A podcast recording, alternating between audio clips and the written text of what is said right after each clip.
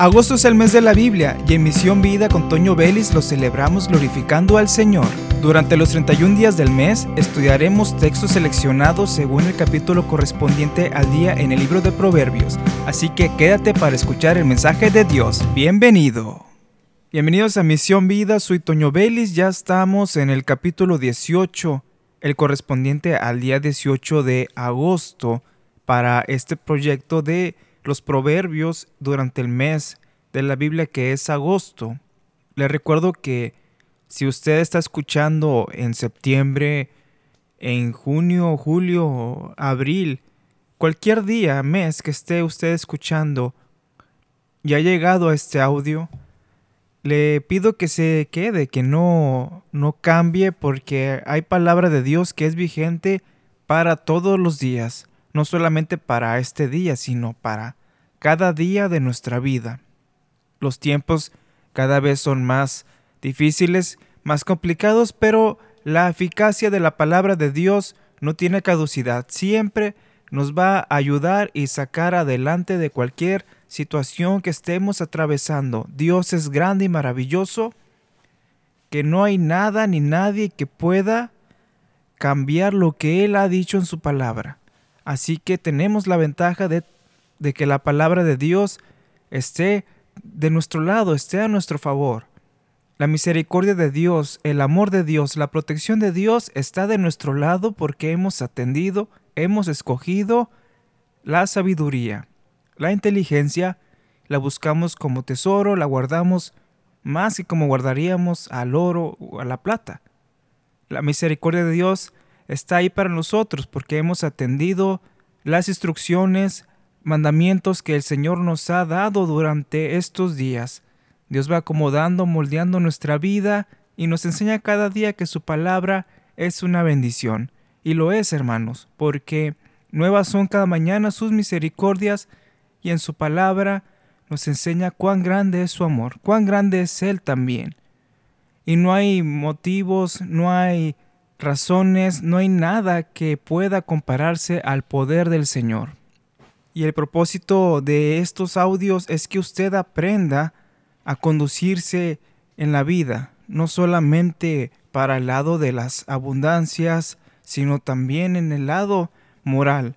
Hoy vamos a atender un punto muy interesante del capítulo 18, el último versículo, que es el versículo 24, que encierra una verdad tremenda. Aunque sea muy corto el texto, tiene algo grande que enseñarnos. Y esto es el reflejo que tenemos de lo que hay en nuestro corazón. Entonces dice así el versículo 24 de la siguiente manera. Hay quienes parecen amigos, pero se destruyen unos a otros. El amigo verdadero se mantiene más leal que un hermano.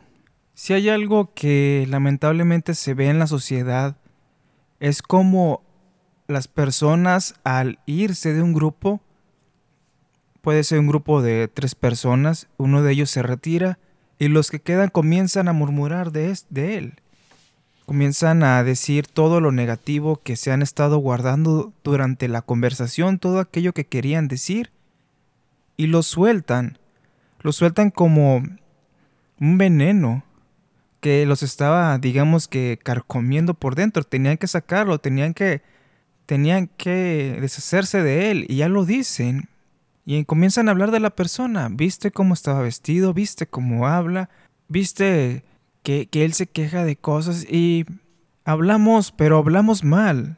Los anteriores capítulos dicen que hay que refrenar nuestra lengua porque esto nos va a librar de muchos conflictos. Usted puede decir algo negativo de las personas. A veces usted cree que no lo están escuchando. ¿Y usted cree que lo que le contó en confidencia a la otra persona, esa persona no va a decir a alguien más? Fíjate que platicaba con alguien y me dijo esto de aquel amigo. Y así se va la cadenita de chismes, hiriendo a muchas personas. Llega a oídos de la persona eh, en cuestión en el chisme y esa persona pues puede guardar un resentimiento, puede llegar a provocarse a ira Y son cosas que pasan. Lamentablemente en muchas iglesias pasan. Se va y, ay, ya quiere que se fuera, me cae bien mal. Una hora antes estaban cantando, yo me rindo a Él, todo a Cristo, yo entrego, quiero serle fiel. Y a la hora de la despedida, ay, ya, ya quiere que se fuera este hermanito porque no lo soporto. Hermano, déjeme decirle que ahí el problema es usted. Tal vez aquella persona sí está mal, pero usted está contribuyendo en el problema en general porque su corazón se está llenando de soberbia, de ira, de envidia tal vez. Y delante de Dios no es aceptable. No podemos acercarnos a la presencia de Dios solicitando un milagro, solicitando su presencia en un servicio.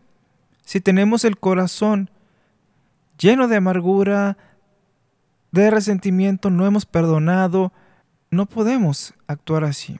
No tenemos cara realmente para acercarnos a Dios de esa manera.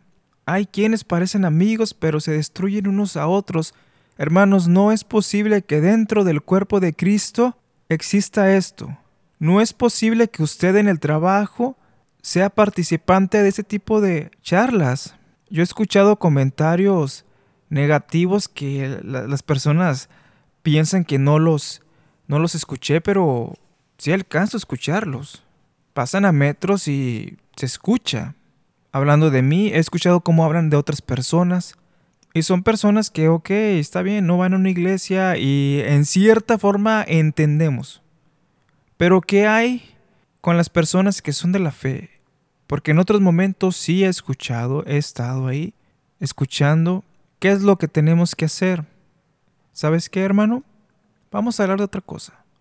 Vamos a cambiar ese tema, vamos a hablar de algo que edifique. Dice la Biblia que pensemos en todo lo que es bueno, en todo lo puro, todo lo amable, todo lo digno, en esto pensar y también, ¿por qué no? En esto, de esto, hablar. Si la Biblia dice que aquel que está triste cante alabanzas, lo da como una solución para cambiar nuestra tristeza, ¿por qué no cuando la arrogancia quiere inundarnos cantar alabanzas? El enojo nos quiere ganar, cantar alabanzas. ¿Qué tiene que ver? Tiene que ver mucho porque esto transforma nuestras vidas, entonces ya podemos hacer amistades sanas y nosotros ser amigos dignos que no vamos a destruirnos unos a los otros. Dice aquí, el amigo verdadero se mantiene más leal que un hermano. A usted le van a contar cosas en privado, no las va a exponer, se las va a guardar en su corazón y va a orar por esa persona si es algo delicado. Se va a mostrar como un hermano, más leal que un hermano, dice. A ese grado es la amistad que debe tener o que debe de ofrecer el cristiano con las personas de dentro y fuera de la iglesia también. Usted puede estar hablando mal de alguien y tener la satisfacción de que está conectando con otras personas de este nivel tan bajo y se siente usted aceptado, parte del grupo porque está con personas que también promueven la habladuría, el chisme. Y discúlpeme si se siente mal, pero ¿no cree usted que es Dios que está redarguyendo su corazón si se está sintiendo molesto o mal conmigo? hablamos la palabra porque amamos a las personas. Porque para ir terminando esto, el tiempo oportuno es ahora buscar a Dios mientras pueda ser hallado. Llamadle en cuanto esté atento. Señor, me presento ante ti, te pido perdón por ser un mal amigo. Te pido perdón por dejar que la arrogancia, el orgullo, el resentimiento, todas esas cadenas que me están atando, que yo mismo he forjado, nadie más. Aquel que te hizo el mal no es culpable de que tú continúes sintiéndote así. Tú permites que algo te afecte o no. Y es algo conocido en forma general.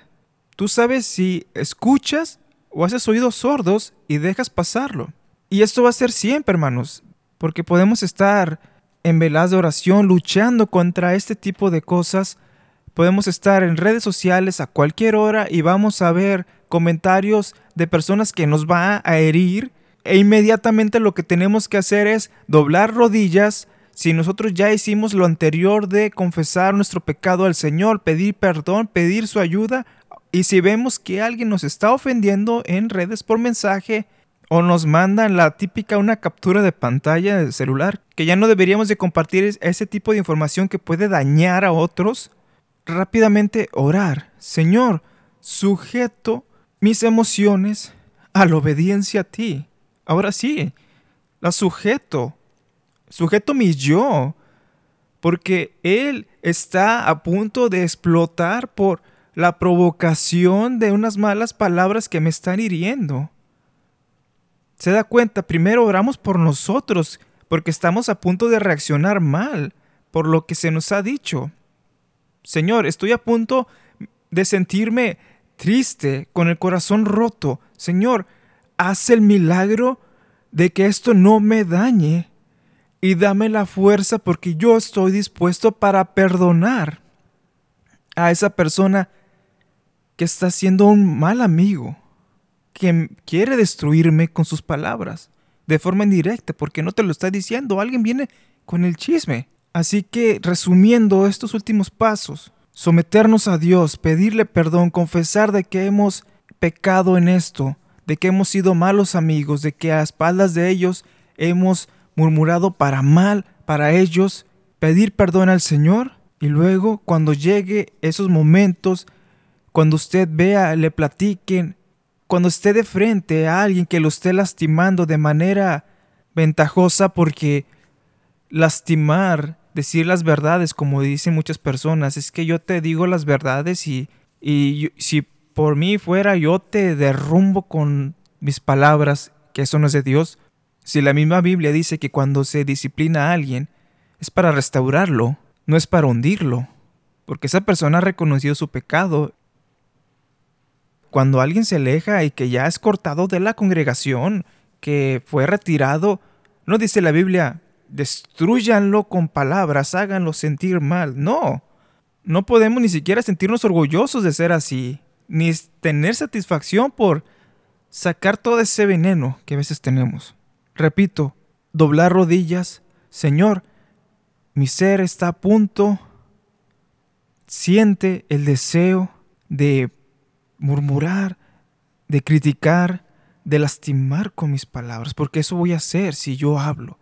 Señor, me someto a ti, controla mi carne, controla mi temperamento y ayúdame a que estas palabras ya no me afecten.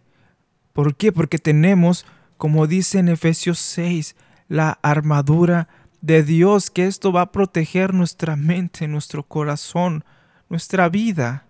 La palabra de Dios siempre nos va a ayudar, siempre nos va a sostener porque es lo que viene del corazón del Señor. No es el papel, no es el libro, son las palabras que vienen ahí, porque usted lo puede tener en digital e impreso, y una de las más importantes, grabada en su corazón, en su mente. Esa palabra de Dios que es más cortante que espada de doble filo que penetra hasta partir el alma y el Espíritu. Así que aférrese a la promesa de Dios. Y terminamos este capítulo recordando Efesios 6. Porque la Biblia, recuerde, la Biblia es un complemento, es, es su propio intérprete.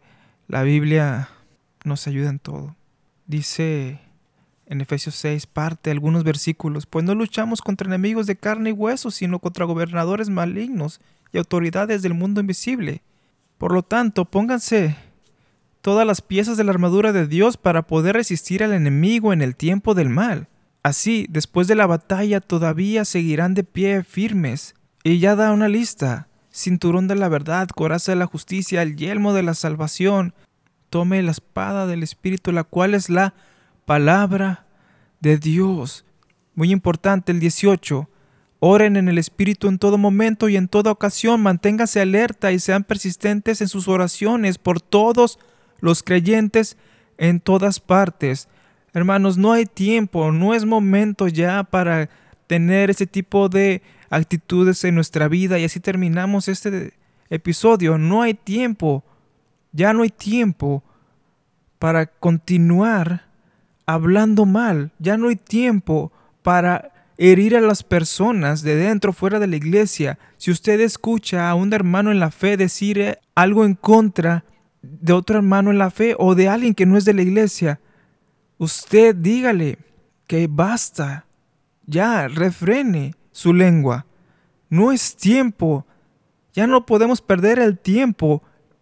Tenemos que orar los unos por los otros, tenemos que orar por la situación del país, por la situación extranjera, la situación internacional.